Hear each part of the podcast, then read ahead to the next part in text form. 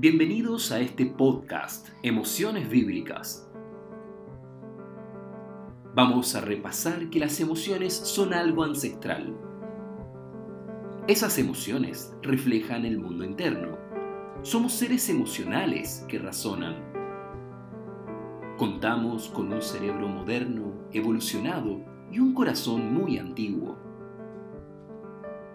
Exploremos juntos las emociones que aparecen en textos bíblicos ancestrales. Repasemos episodios de aquel pasado para encontrar sanación a pensamientos que aturden hoy. Recuperemos el valor de la emoción y los sentimientos. Animémonos a recuperar una vida de sonido y color. Nos acompaña psicóloga clínica de la Universidad Católica de Chile, supervisora acreditada, directora, especialización en clínica psicoanalítica relacional con niños y adolescentes, magíster en psicoanálisis de la Andrés Bello, nos acompaña Analia Stutman.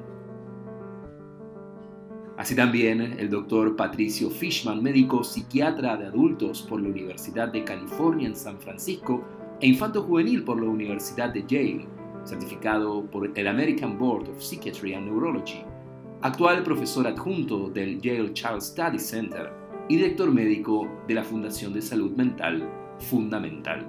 En la voz, Rabino Ari Sigal, sociólogo, sirviendo en la comunidad Círculo Israelita de Santiago.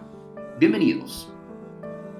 Bienvenidos a un nuevo podcast. Hoy estaremos conversando sobre el desprecio. Algunos intentan decir que el desprecio es una reacción, a veces intencional, de rechazo, o un menosprecio, o un menoscabo, o una desestimación hacia otra persona o alguna situación que ha ocurrido. Y necesariamente hay una asimetría respecto de que alguien se posiciona por encima de otro, alguien está o cree, supone estar en una instancia superior y otro en una instancia inferior. Y algunos también indican que este desprecio requiere una manifestación de algún componente consciente o, cognitivo que está relacionado con el pensamiento y sin lugar a dudas hay un proceso decisorio que va detrás de este desprecio.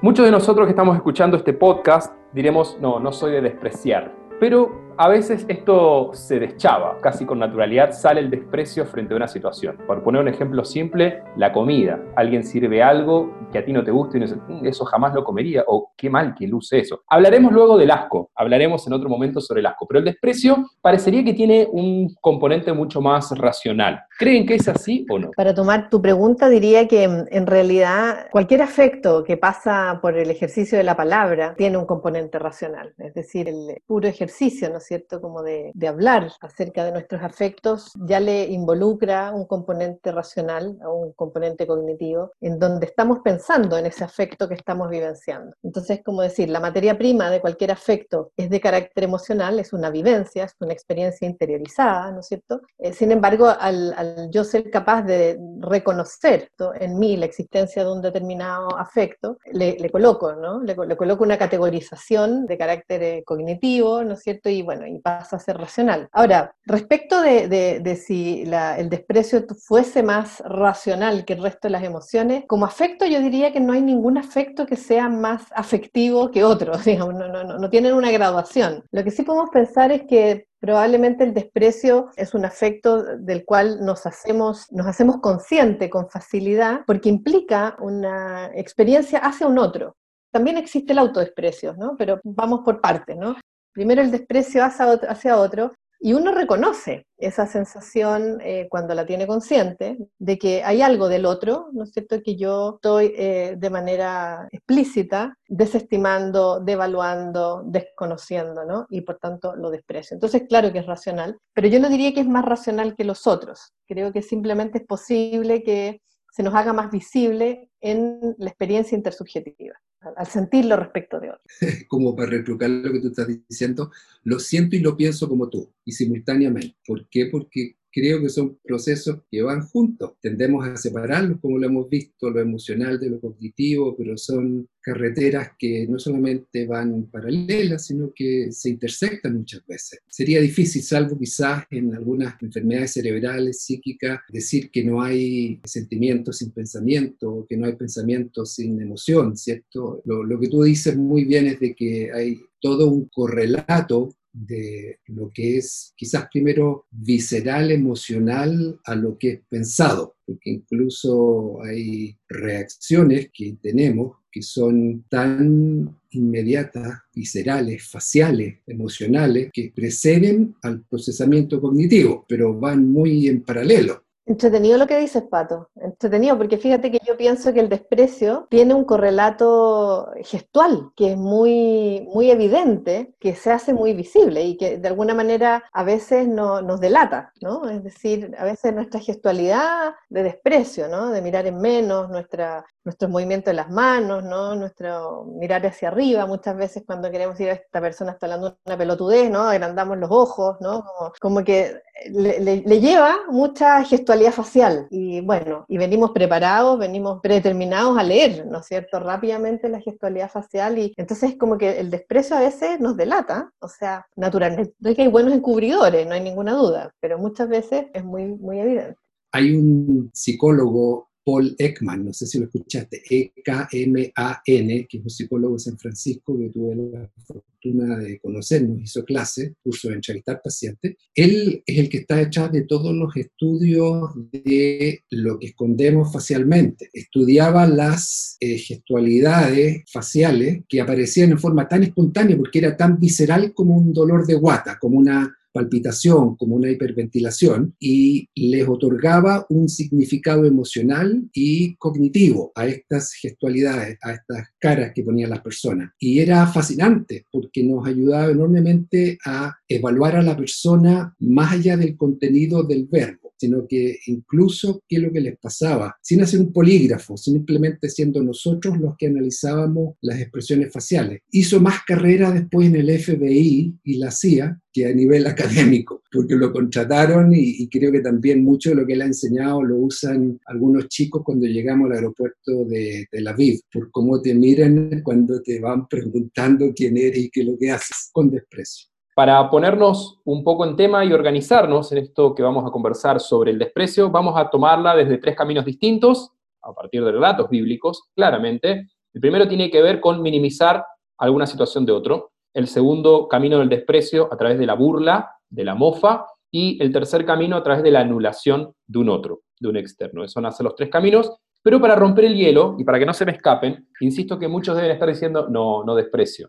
Todos en algún momento lo acaban de decir, tanto Analía como Pato, tenemos que hacer consciente el desprecio. Así que les voy a dar unos minutos para que piensen cuál es el desprecio que tuvieron que hacer conscientes en sus vidas mientras les cuento el mío. Normalmente cuando recibo un regalo, la naturalidad sería abrirlo, agradecer, abrazar a la persona. Tiendo a dejar el regalo un costado, porque no sé cómo reaccionar. Pero claramente es una actitud de desprecio, no porque desprecie el regalo, sino porque no sé cómo entender la situación. ¿Qué desprecio tuvieron que hacer conscientes ustedes? Uy, qué difícil, pero me haces, me pensar en algo que reconozco como una, probablemente como una debilidad que a veces me acecha, ¿no? Como, que es el tema de los prejuicios. Al yo a veces tener prejuicios con personas, desprecio sus opiniones. Y muchas veces me he llevado el buen aprendizaje de que me movilizaba un prejuicio porque al discurrir ¿no? de esa persona o, o, al plantear lo que va me empiezo a dar cuenta que me sorprende positivamente y, de alguna manera desvanece o desactiva mi desprecio. ¿no? Entonces, yo pienso que a veces los prejuicios humanos que las personas tenemos hacia los demás, porque los tenemos, es como decir, yo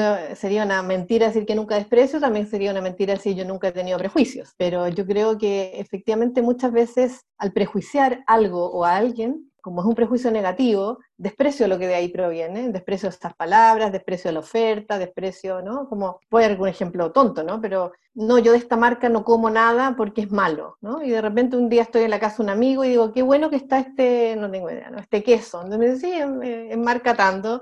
Y yo, ¿cómo? Si esa, esa marca es rasca, esa marca no, no, no es de buena calidad. Entonces, Muchas veces el prejuicio a mí me, me activa muchísimo desprecio eh, injusto, ¿no? pero me lo activa. Creo que me produce desprecio, ¿no? como probablemente también por las propias sombras mías, ¿no? pero los fanfarrones, es decir, la, la, gente muy creída, a mí también como que ya, como que ah, ya salió. ¿no? Ahora viene la lectura de la Biblia, fuera del contexto de la lectura de la Biblia. ¿no? Como, aquí me van a venir con la verdad eterna, con la verdad, y también eso me produce muchas veces desprecio. Yo, yo lo que siento muchas veces es que el juicio que tengo de mí mismo me distorsiona en cuanto al juicio que tengo ante los demás. Cuando me evalúo y eso va fluctuando en el tiempo y dependiendo de quién estoy. Cuando me evalúo y parto desde la inseguridad o un juicio, no sé si negativo, pero una subvaloración de mí mismo, a veces sigo con un camino de subvalorar a los demás. No sé si como una forma compensatoria, cuando me saltan las dudas, las inseguridades, algunas veces al castigarme a mí mismo por eso, por no ser eh, todo lo bien o bueno o perfecto que quisiera, entonces subvaloro a los demás y emito un juicio previo, que muchas veces incluso no tiene mucho pensamiento, sino que es como muy, muy automático. Eh, ya sea porque los veo en una categoría, ya si yo no soy lo suficientemente no sé, observante de mi tradición, tiendo a rápidamente menospreciar y subvalorar a aquellos que estoy atento, a fijarme en aquellos que no lo siguen. O si yo tengo dudas respecto a saber sobre lo que estamos hablando ahora y de repente siento que no tengo algo que aportar y tú dices algo, a lo mejor se me va a subir el labio y voy a, a inclinar la cara. Lo, lo, tiendo a ver muchas veces después de hecho, o sea, me doy cuenta después de ella, ese seguro que no me doy ni cuenta. Y sabéis que una de las cosas que más me, me produce desprecio es cuando me sobreaprecian, porque algunas veces por la misma inseguridad que a veces reacciono subvalorando, siento que ¿qué, qué está mirando este gallo? ¿cierto? Y nos pasa a veces es terrible. A veces los terapeutas nos, quizás por las transferencias que se producen, nos miran de cierta forma y yo digo, ¿qué está mirando? Si no es. Y necesitamos darle a la persona esa posibilidad, pero es un riesgo. ¿ah? Eh, yo me he dado cuenta que cuando me ponen en un pedestal, me, me, pone nervioso, porque yo sé que no estoy para pedestal y por otro lado, eh, no me dejan lugar para moverme, como en un lugar súper estrecho. Y ahí me surge una reacción de desprecio por quien me sobreaprecia. Vamos por ese primer camino que tiene que ver con el Génesis 6.4, la historia de Abraham, el primer patriarca. Sara es infértil. Hoy, en términos modernos, tendremos que decir que la pareja es infértil. Pero bueno, el texto bíblico presenta de que Sara es la infértil y toma la decisión de que Abraham pueda concebir con Agar, que era la sirvienta, la persona que estaba en la casa junto con ellos, para que pueda cumplirse la promesa de Dios de ser un pueblo grande. Y entonces nos dice 16.4 el libro de Génesis, y él o sea, Abraham. Y él entró a Agar, la cual concibió, y cuando vio que había concebido, miraba con desprecio a su señora. Y a partir de aquí va a venir una reacción de Sara, preguntándole a Abraham, ¿qué onda? Te dije que concibas para poder traer hijos, cumplir con esta bendición de Dios de ser un pueblo grande, pero no para que me desprecies a mí, que soy tu esposa, por más de que no tengas hijos conmigo. Este hijo va a ser Ismael, Sara va a tener luego un hijo con Abraham que será Isaac. Ahora, mientras tanto, la situación a esto genera una incomodidad. Hay una autorización para tener hijos, pero cuando ocurre que el hijo finalmente llega a esa casa, Sara siente o percibe que está siendo despreciada. Y quizás la palabra que aparece en hebreo, y quiero traerla, dice vatecal para hablar de desprecio. Y vatecal significa alivianar. Alivianar significa quitarle la carga a una situación. Es como no ponerle todos los matices, alivianarla. Es como, me imagino típico de niños cuando uno quiere contar que pasó algo. No, bueno, pero no fue así. No, pero que no te está contando todo lo que pasó. ¿Creen que este menospreciar es producto de la inseguridad cuando uno aliviana lo del otro? Quitarle mérito sería. Es que es interesante porque fíjate que alivianar no es lo mismo que quitar mérito, ¿no? Es decir, eh, alivianar, alivianar la carga pudiese ser casi un gesto empático, ¿no? Entonces, a veces en las traducciones se producen verdaderas brechas de comprensión de, un texto o de, eh, o de, una frase, ¿no es cierto? Porque si lo que hizo en el fondo Abraham fue mirar y, y alivianar la carga de Sara, pudiésemos decir es como que no quería hacerla sentirse culpable por no haber podido concebir. En ese sentido, no sería idéntico al concepto de desprecio hablado en español, que tiene que ver con quitar precio quitar valor, la miró hacia abajo por no ser ella fértil. Entonces, desde el hebreo, tal vez incluso la intención del texto nos debiera orientar hacia una actitud amorosa de Abraham hacia Sara, ¿no? como de no, no hacerla sentir mal por, haber, no poder concebir, pero ya puesto en el español, que es en, el idioma en que nosotros estamos hablando de este texto bíblico, aparece más bien una conducta narcisista de Abraham. Tú no eres tan valiosa hoy, te quito precio, te quito valor, porque ¿no? no tienes la capacidad de darme esta bendición que, que, Dios me hizo, ¿no? y en realidad es Agar la afortunada quien me va... Es curioso porque me, me, genera eh, una pregunta interesante ¿por qué la traducción habrá sido desprecio? ¿no? Porque si es desprecio, habla de un sentimiento humano em, que tiene que ver con probablemente la rabia que puede haber sentido Abraham también, de que no sea Sara quien le puede dar el hijo y que haya tenido que... Ahí podemos pensar también si acaso no había un desprecio encubierto a que sea Agar, ¿no? Ahí tendríamos que meternos en la psicología de Abraham, de qué le pasó a él de tener que rebajarse a estar con la sirvienta porque la mujer no le da entonces, bueno, si la pregunta es si es que acaso desprecio e inseguridad se relacionan, me parece que sí. Pato nos dio un ejemplo personal súper bonito, ¿no? Como, como él le causa desprecio, que él lo miren con demasiado aprecio porque lo hacen sentir inseguro de sí mismo, es decir, a ser capaz de llenar esas expectativas. ¿no? Pero yo creo que también el desprecio tiene otra vertiente rabiosa, tiene que ver con el enojo que causa a Abraham el, hecho de que tal vez Sara no haya podido ser quien le brinda el hijo. Y la mirada machista, volvemos a la Biblia, que yo insisto en que tiene una mirada machista. Quedo con lo que tú dijiste, con, con esa respuesta tuya que es una pregunta que, realmente habrá querido manifestar. Si me pongo en el lado claro de la fuerza, quizás quiere aliviarle la culpa, como decir, eh, oye, qué, qué buenas que les quedaron las empanadas, pero tus postres son excelentes, o sea, qué rico que, que está ahí y nada, no importa la empanada, ¿te fijas? Quisiera quedarme más, más con esa visión, porque muchas veces parte de nuestro desprecio, yo pienso, cuando tú hablas de juicio previo, de prejuicio, viene de intentar culpar a otros de dicha, inseguridad, como ponerle la carga, lo opuesto de lo que estábamos viendo, ponerle la carga a otro, lo que me aliviana la mía. La culpa la tienen los del Colcolo, o los de la UDI, o los empresarios, o los judíos y eso lo miro con desprecio, pero hay toda un aparataje, una cognición, no, no es una reacción emocional, hay una predisposición, hay una estructura mental en la que se descansa, son defensas patológicas que me permiten entender y justificar a través de ese prejuicio, de quiénes son los culpables. Vamos a meternos en la segunda categoría, tal vez en esta primera categoría caemos todos, en esto como dice el texto patical de alivianar, de simplificar, de poner otras palabras. Tiene que ver ah, de repente con los méritos, pero también con buscar alguna forma de empatía, que podría ser reactiva en términos negativos, ¿no? Manera de criticar a lo de afuera, pero existe la posibilidad también de convertirlo, transformar de lo negativo a lo positivo y obviamente que no sea un prejuicio tóxico o nocivo sobre los demás. Ahora quiero entrar en el segundo texto que tiene que ver con Génesis también, 25-34, capítulo 25, y ahí nos van a contar del tercer patriarca, Jacob, con su pelea previo, esto va a ser con Esav, con su hermano. Si bien ellos nacen juntos, hay una disputa por la primogenitura. Y van a recordar este episodio porque nos dicen en este texto que entonces Jacob dio a Esav pan y guisado de lentejas, algo rojo, dice el texto bíblico. Él comió y bebió, se levantó y se fue. Eso es lo que hizo Esav. Digo, hay una lectura interesante para hacer. ¿Qué significa que comió, bebió, se levantó y se fue? También hay algo de simplificar la imagen, la escena. Pero si alguien le dijo, te invito a comer, comió, se levantó y se fue. Era eso.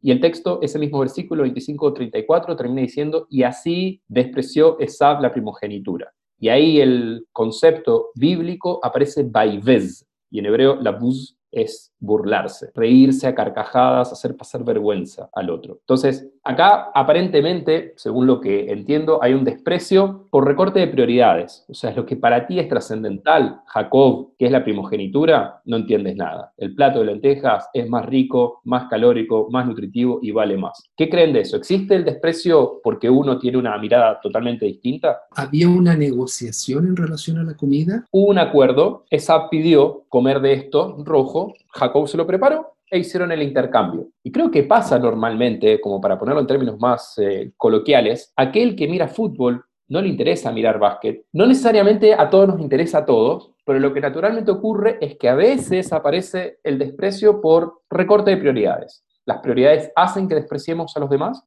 Al igual que lo que dijimos recién, creo que partimos con un set de valoraciones. Algunas veces eso tiene que ver con cuánto nos valoramos nosotros mismos, como lo, habíamos dicho, pero algunas veces cuánto yo de verdad valoro lo que se me está ofreciendo. Y, y en esto yo creo que no es situacional. Hay personas que son despreciadores profesionales. Generalmente están como allegados al círculo de que nosotros llamamos narcisistas, que son, en el fondo son subapreciadores de sí mismos, pero hacia afuera aparecen como supravalorándose a sí mismos y con una tendencia a subvalorar a todo aquello que es un no yo o que no está a mi nivel. En este caso, a mí se me ocurre sabiendo bastante poco de la Biblia, que Esab era un subvalorador profesional, que él era más bien alguien narcisista y que no fue solamente el plato de lentejas, probablemente subvaloraba una serie de otras instituciones, instancias y personas.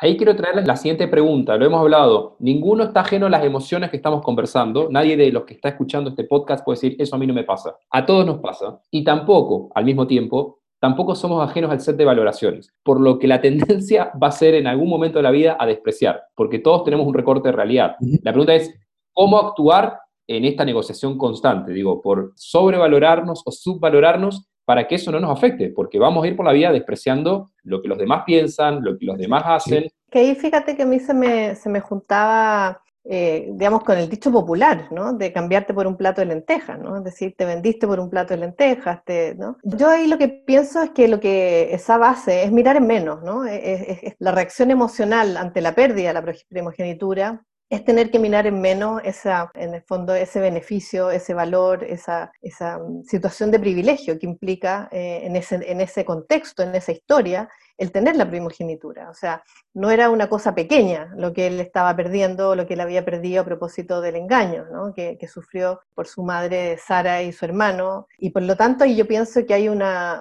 fuente de dolor y una fuente de frustración horrorosa que está viviendo Esab. Y sobre todo Esab representando al macho alfa, como dice un poco Pato, ¿no? el, salvaje, el poderoso, el cazador, el que sale de alguna manera a batallar eh, con animales, con ejércitos, con lo que venga entonces, cuando tú dices qué podemos hacer para no despreciar tanto, más bien yo creo que lo primero es poder reconocer que la experiencia vivida nos provocó dolor, que la experiencia, que aquello que perdimos, que aquella experiencia de fracaso, que aquella experiencia de, de frustración nos provocó dolor y que ese dolor nos hace reaccionar y es como cuando uno dice, está hablando desde la herida, ¿no? Habla por la herida. Es decir, porque uno está hablando desde las vísceras, ¿no? desde, la situación eh, horrorosamente incómoda que uno todavía no puede procesar, todavía uno no puede elaborar correctamente y que hace que entonces uno se vaya al foco del egocentrismo y el amor propio, y que volvemos al tema del amor propio, ¿no? Y entonces es como que nada de lo que a mí no me pase es valioso, o sea, lo que, yo, lo que a mí me pasa es lo valioso, lo que a ti te pasa es una estupidez cualquiera, es una cosa menor, ¿no? Desde eh, una fórmula, una reacción para poder sobrellevar cuando no se tienen capacidades o no se está haciendo el esfuerzo de procesar, que eso eh, ha sido una caída, un, dolor, un traspié, una experiencia que a uno lo ha frustrado, ¿no? En esa incapacidad de reconocer esa, experiencia como un dolor, creo que emerge eh, el desprecio y la devaluación y, el, y todas las conductas de desestimación eh, como una respuesta, como un perro herido, ¿no? como una bestia herida, que creo que es una buena escena esa. Hay algo interesante que cuando uno desprecia igual se siente feliz en el momento que lo hace. Si no lo han hecho, háganlo. Van a ver que se sienten empoderados cuando uno desprecia. Y es una satisfacción como peyorativa, ¿no? Acentuar el, el demérito de otra persona es como que te vuelve una persona más íntegra o te va a hacer recuperar parte de, paz. ¿Qué hay detrás de eso? Si yo desestimo lo que tú estás diciendo, incluso sin decir algo, me estoy poniendo por sobre ti. O sea, en la medida que te subvaloro, pienso que me estoy sobrevalorando, me pongo por, por sobre ti. Y, de nuevo tiene que ver con esta dificultad en aceptar, como lo decía la Analía, el dolor, eh, la pérdida, la crítica, una mirada que no es la que yo espero, porque mi expectativa es una mirada que me llene, que me haga sentir pleno, quiero mirarme bien en tus ojos, ¿ya? Y si eso no lo tengo, algunos de nosotros podemos incluso no tolerar ese dolor del que tú hablabas, Analia, no tolerar esa sensación de no cumplir con las expectativas, no del otro, sino que de mí mismo, en tus ojos. Y mi respuesta puede ser furia, furia y te puedo atacar, te ataco por no valorarme, que hasta cierto punto es como más activa, e, es como quiero interactuar contigo en relación a esto, versus el desprecio es como que no tengo ninguna expectativa, o sea, no estoy ni ahí contigo, tú eres un, ¿ah? y me distancio, es como que me, me entrego a que, mira, no tengo un socio para discutir, te subvaloro al punto de que me eres indiferente. Que yo creo que es una de las cosas más peligrosas, porque no sé si puedo separar tanto ira con disgusto, con, con desprecio, porque yo creo que van como en vías muy paralelas, pero el último cuando me enojo es que quiero seguir en la interacción contigo, espero algo, quiero quizás, te quiero mostrar que a lo mejor lo que yo estoy diciendo, Analia, es válido lo que yo estoy diciendo, o sea, no, pero si yo digo, ah, ya dale tú nomás, es como que me rindo a, a la desesperanza porque tú estás ahí nomás, yo no estoy ni ahí contigo digamos, resulta súper interesante esta lectura que estamos haciendo y a mí me llevó directamente a pensar, Ari y Pato, en, em, el acoso escolar, ¿no? en el bullying. El, bullying es una conducta organizada y sistemática de desprecio a, otro. Otro que a veces lo, se escoge, al menos en, en, la descripción psicológica que nosotros tenemos de bullying, ¿no? Es decir, eh, desde la inseguridad eh, y desde las defensas narcisísticas de un determinado niño, ¿no? que no tolera ver sus falencias por crianza, muchas veces aquí sí hay influencia de los padres, de, de, las expectativas ambientales que hemos hablado otras veces. Entonces necesito tener un chivo expiatorio, necesito tener a alguien donde yo deposite de alguna manera todos los desprecios posibles para que las miradas se vuelquen hacia allá y yo, como dices tú, tener esa, esa risa rápida que me produce eh, el estar sistemáticamente eh, volcando hacia otros eh, mi propia inseguridad, mi propia, mis propios sentimientos de inferioridad, no trabajados naturalmente, no trabajados, porque si estuvieran trabajados rápidamente yo dejo de hacer bullying. O sea, apenas yo, y esto es una invitación a todos los adultos que tengamos hijos que de alguna manera tengan conductas de matonaje, terapia rápidamente, porque cuando yo ya dejo de vivir estos sentimientos de inferioridad en mí, eh, a propósito de que trabajan conmigo y trabajan con mis padres, ¿no es cierto? Yo dejo de necesitar estar permanentemente en una acción de desprecio que disparo, ¿no es cierto? Y que chorrea a quien chorree, aunque a veces tengo también mis elegidos, que son las presas fáciles, que son los niños más débiles, ¿no? Entonces, es como un sentimiento que uno pudiese someter a trabajo terapéutico con buenos resultados, ¿no? E, e, es como algo que uno pudiese invitar y, y de verdad yo invitaría le daría bono gratis a, varios, a varias personas del Senado, ¿no es cierto?, de la Cámara de Diputados, de, no sé cuánto personaje público que tenemos, que podríamos darle por lo menos una invitación a salir de ese egocentrismo y estar buscando el desprecio en el otro como una manera de empatar propias debilidades, ¿no? Eh, que no se asumen. Porque cuando se asumen no hay para qué andar despreciando a los demás. Quiero traer un elemento desde lo discursivo. Que Borges decía que cuando uno habla, y siempre detrás de un enunciado dice pero, básicamente anula o desprecia todo lo anterior. Y en un ejercicio muy reciente con un equipo en Chicago de liderazgo, un equipo que se denominan The Second City, lo que invitan es hacer una dinámica muy corta, y se los propongo también para todos aquellos que nos están escuchando, 30 segundos, conversar con alguien y durante 30 segundos hacer el ejercicio de anularlo todo y despreciar todo lo que dice. No, pero, no, no estás teniendo en cuenta, no, lo pensaste mal, no, no sirve. Bueno, la conclusión de eso que fastidia, y no quieres estar más conversando y quieres cerrar la conversación. Los siguientes 30 segundos dice, cambia tu reacción y dile, sí, y además puedes sumar, qué increíble, porque también... Y puedes conversar horas y empiezas a soñar y generar ilusiones. Creo que hay mucho en donde estamos seteados, digo, así como traen este concepto de que hay despreciadores profesionales, las personas que uno las ve, se siente, son negativos y a todo lo que le propongas te van a decir que no. Porque decía, todo lo que te van a decir, pero que la idea que le traigas te la van a anular, te la van a cambiar y te van a decir no sirve para nada. Y creo que es un ejercicio también, porque a veces no es que vamos a hacer una expresión facial, pero estamos entrenados, bajo este podcast decimos, nuestras emociones, que es lo más primitivo, están racionalizadas. O sea, tal vez estamos entrenados para no poner caras, pero en los discursivos vamos a arruinar a la persona que tengamos enfrente y también a la relación. Totalmente. O sea, eh, digamos, Aquí estamos, cada, cada vez que nos reunimos, ¿no? Em, y pensamos en algunas emociones que son emociones que de alguna manera afectan la intersubjetividad, afectan tu relación con los demás, como que se nos vuelve una invitación a hacer una revisión introspectiva, ¿no? Decir, bueno, estamos, nosotros ya estamos en, pleno trabajo, ¿no? Estamos eh, acercándonos a, los días terribles donde tenemos que hacer este ejercicio eh, de revisión anual, pero por Dios que sería necesario hacerlo permanentemente, porque em, yo tengo la impresión de que, mm, de que lo más triste es que cuando uno conversa, cuando uno busca conversar con alguien, en general tiene que ver con a veces transmitir una cierta información, pero la mayoría de las veces también tiene que ver con una, búsqueda de validación interpersonal. O sea, somos sujetos intersubjetivos, necesitamos de la validación interpersonal, y esto que tú dices de, los peros, ¿no? De, estas personas que siempre tienen una historia más triste, siempre tienen un logro más grande, siempre tienen algo más terrible que les ocurrió invalidan la experiencia personal, ¿no? y, y efectivamente empobrece el deseo de seguir comunicándonos cuando en realidad la comunicación interpersonal parece ser un, suministro, ¿no? un combustible tan, tan necesario para el día a día. Y entonces, claro, tendríamos que hacer una campaña, en nuestro caso, de cómo favorecer el hecho de que, de que aprendamos a conversar de una manera más constructiva. ¿no? Pero si yo no me escucho a mí, ¿cómo te voy a escuchar a ti, Analia? Voy a estar pensando en qué voy a decir yo, ¿te fijas? Pero no, no parte por escucharte a ti a mí me produce una sensación de, que me desacreditan o me desprecian más, más que cuando me dicen no, pero es cuando no, no estoy yo ahí, sino que estoy yo como alguien que tiene que escuchar. Muchas veces me dicen sí, eh, ya lo he pensado. De hecho, sí, pero mira, esto eh, lo he pensado muchas veces, ¿cierto? La sensación que da es la de nuevo de una especie de superioridad que está buscando validarse como que yo no quiero escucharte lo que tú me estás dando que me nutre, sino que lo que yo quiero es que termines luego para yo nutrirme de lo que yo te digo a ti. Por lo tanto, a veces sin ni siquiera hablarte estoy despreciando, estoy subvalorando porque eres nada más que un instrumento para mí, para yo valorarme frente a ti.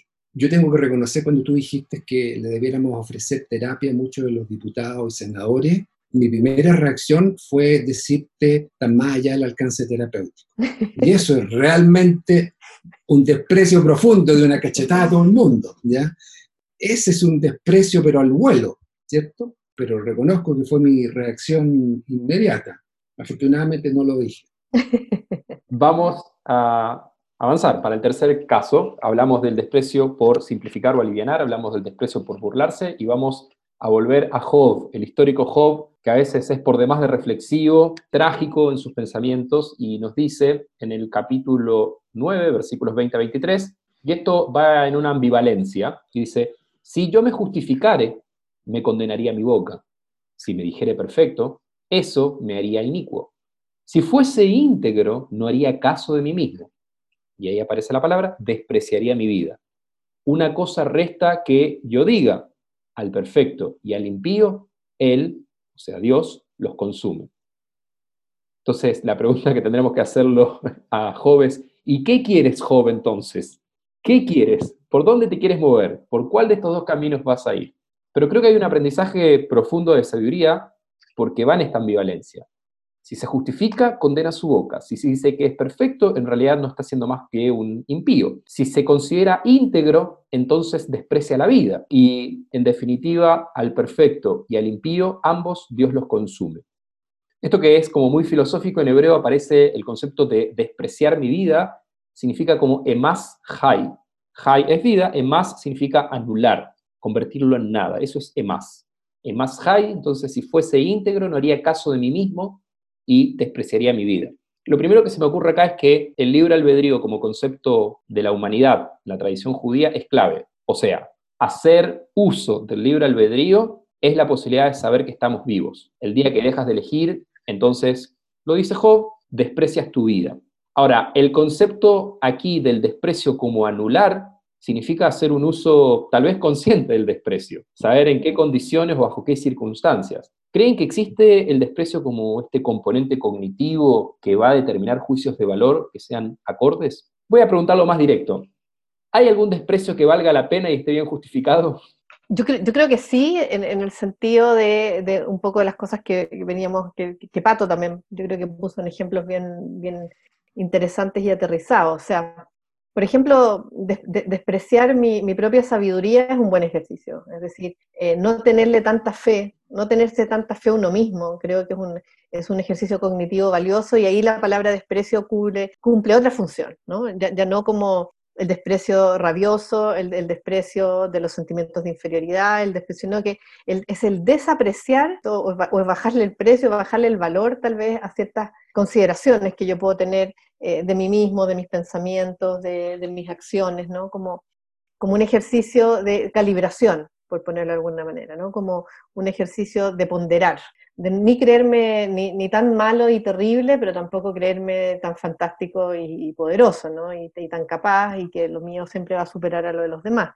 Entonces, como ejercicio cognitivo, yo creo que sí cumple una función, ¿no es cierto?, de, ponderación, de ponderación de, de los propios pensamientos y acciones, de las propias capacidades, y también del otro, ¿no? Porque pudiésemos decir que ahí el desaprecio, ¿no? Como restarle idealización tanto a uno mismo como restarle idealización a los demás, es como un ejercicio de ajustar expectativas, como de qué, puedo esperar realmente del otro. Entonces, si un aprendizaje fue aprender a estar con uno mismo, creo yo, ¿no? Es decir, eh, con mejores o peores resultados, pero algo de eso pasó. Entonces, ahí yo siento que es una de todas maneras, es una retórica verbal, la de la, de la Biblia, la del texto, distinta eh, a las anteriores, en términos de que es como darle un uso positivo a la idea de, bajarle el precio, de despreciar algo, ¿no? Como... Estoy un poco perplejo porque se me ocurren varias cosas, pero me, encantó lo que dijiste, Analia, respecto a, ponderar y cómo calibrar, es como ponerse el precio que corresponde. ¿Cuánto valgo yo? Me hace pensar de repente lo que cobramos en nuestras consultas, que, es un tema, una de las cosas que nosotros, en general terapeutas, tenemos que considerar, porque hay veces que cuesta más hablar de plata y nuestros honorarios que hablar de sexualidad y otras cosas, porque es cuánto vale lo que yo te estoy entregando y cuánto lo aprecias tú, y cuando no nos pagan. Te fijas, hay, acto ahí en cuanto a poner precio y, y calibrar. ¿Y sabes qué me hace pensar en Mandela? 27 años recluido en Robben Island, ¿cierto? 27 años, con injusticia. Y yo creo que alguien puede salir de ahí con un profundo desprecio por, por el mundo, por las personas, por los blancos. Y, fíjate que eh, no sé cómo estaba construido este hombre, pero él sale con un mensaje de empatía, de entender el camino que quizás los blancos han seguido para llegar donde están y el miedo que le han tenido a los negros y un mensaje de, de solidaridad, de, de cercanía. ¿Qué, qué, de qué habrá estado hecho él? ¿Te fijas? Porque tú, tú dices, ojalá que no hayamos pensado en este confinamiento, pero algunos llegamos como mal armados al confinamiento y quizás qué vamos a terminar pensando. Entonces, eh, yo, yo, espero que, que, nos sirva el confinamiento, que salgamos como Mandela y que salgamos más más humilde, aunque a algunos nos cueste un poco más esto, y, que salgamos más conciliadores y apreciando, apreciando a las otras personas, apreciando lo que yo les escucho a ustedes, queriendo estar más cerca, sin adoptar esta posición defensiva de subvalorarlos para yo sentirme más arriba.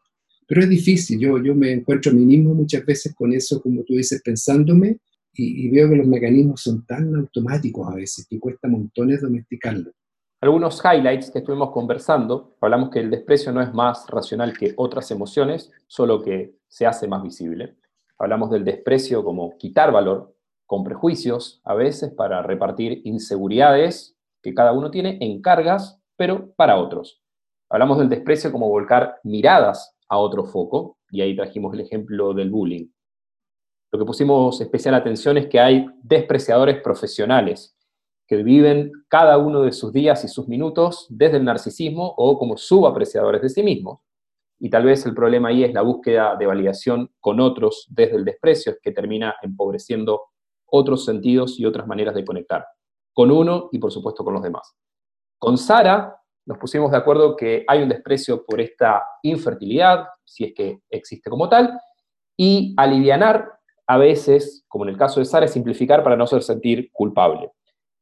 Asimismo, también Abraham podría tener una muestra empática hacia Sara, o podría leerse este episodio como un desprecio reactivo, por no tener la capacidad de brindar y es por eso que le quita valor.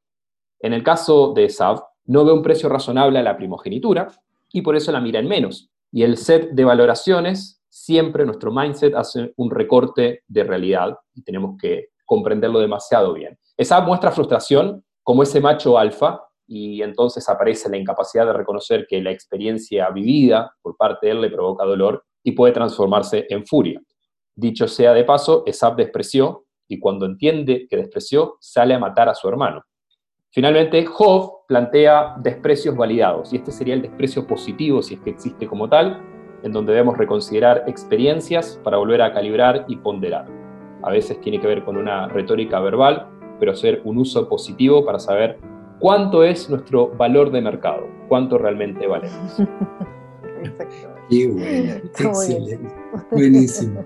Gracias, Analia. Gracias. Nos vemos. Que estén bien. La vida es lo que nos pasa cuando estamos haciendo otras cosas, dijo John Lennon. Y es cierto, todo lo que tenemos es tiempo y el tiempo es vida. No pierdas esta oportunidad para que germinen emociones y sentimientos que aumenten tu percepción de felicidad. Comparte este podcast y síguenos en los siguientes episodios para seguir creciendo. Gracias